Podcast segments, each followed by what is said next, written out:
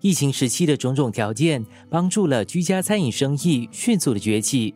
有些业者清楚的知道如何针对他们的受众做宣传。如今社交媒体上满是会让人边看边吞口水的美食照片和视频，这些都是一次次聪明的饥饿营销，通过刺激你的视觉感官，激发购买欲。生活加热点。许多的居家餐饮生意开始时都只是亲朋戚友间互相推荐，生意起步之后，有许多的业者才开始认真的考虑营销这一块，而 Instagram 和 Facebook 是他们爱用的平台。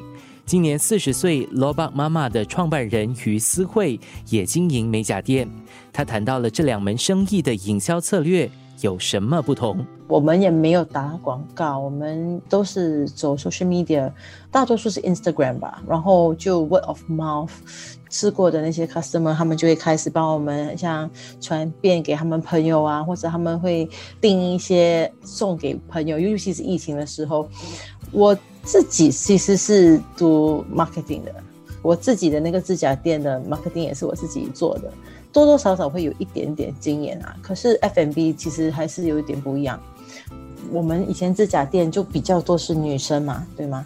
可是 F M B 它的那个 range 就比较大啦。或许我们真的顾客群会是比较成年一点的，可是他们或许就没有 social marketing，你懂吗？这几块啊，我们都会去考虑到，然后我们就会试着用不一样的那个 marketing 试试看，说看哪一个方面会比较呃有效果。所以我们有时候也会做那种美食博主嘛，就会把我们的食物送给他们，然后让他们去试了我们的食物，他们觉得好，他们就帮我们推销。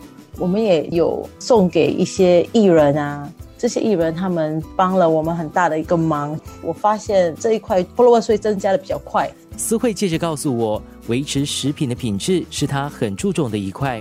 此外，生意从去年五月开始至今，他换了三次的送货服务商，希望给顾客最好的。服务品质，我今天煮的怎样，我后天出来的也是还是要一样的，你懂吗？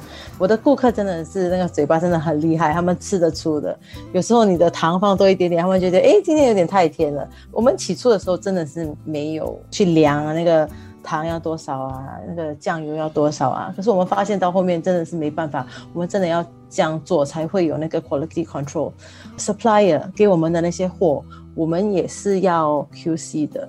因为有时候他们给我们的东西就真的是没有办法到我们要的标准，这个也是另外一个方面。最后一个方面就是我们的那些送货的的那些人员，去年六月到现在，我们已经换了三批不一样的送货的人了。因为新加坡人其实还是很注重 service quality，他们还了这笔钱，他们一定会希望说。东西可以是在准时的时间啊，不会有倒掉啊。我们现在就找一个专业的公司，他们会给顾客一个很准时的时间哦，我的食物及时到，不会冷掉还是什么的。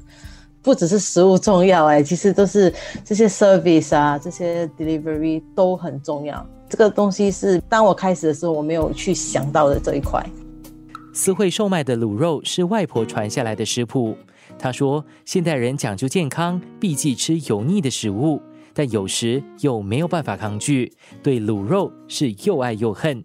而这一次的生意经验，让他对餐饮业有了新见解。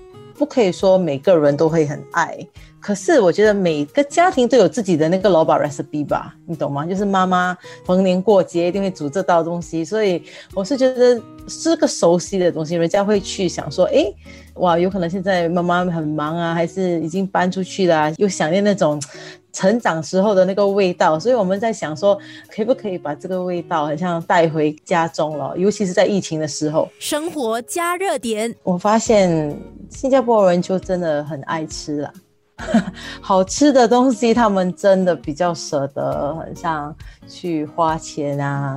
所以我觉得，当你做到一个东西好吃的话，自己就会有口碑，然后他们就会回来再找你。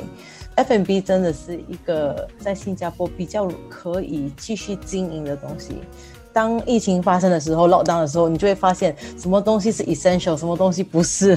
对我很像我们这种指甲店，我们就会发现，其实人家不做指甲真的是可以，可是吃人家还是要吃的。所以这个方面对我来说，我们是很庆幸有创造了这个品牌。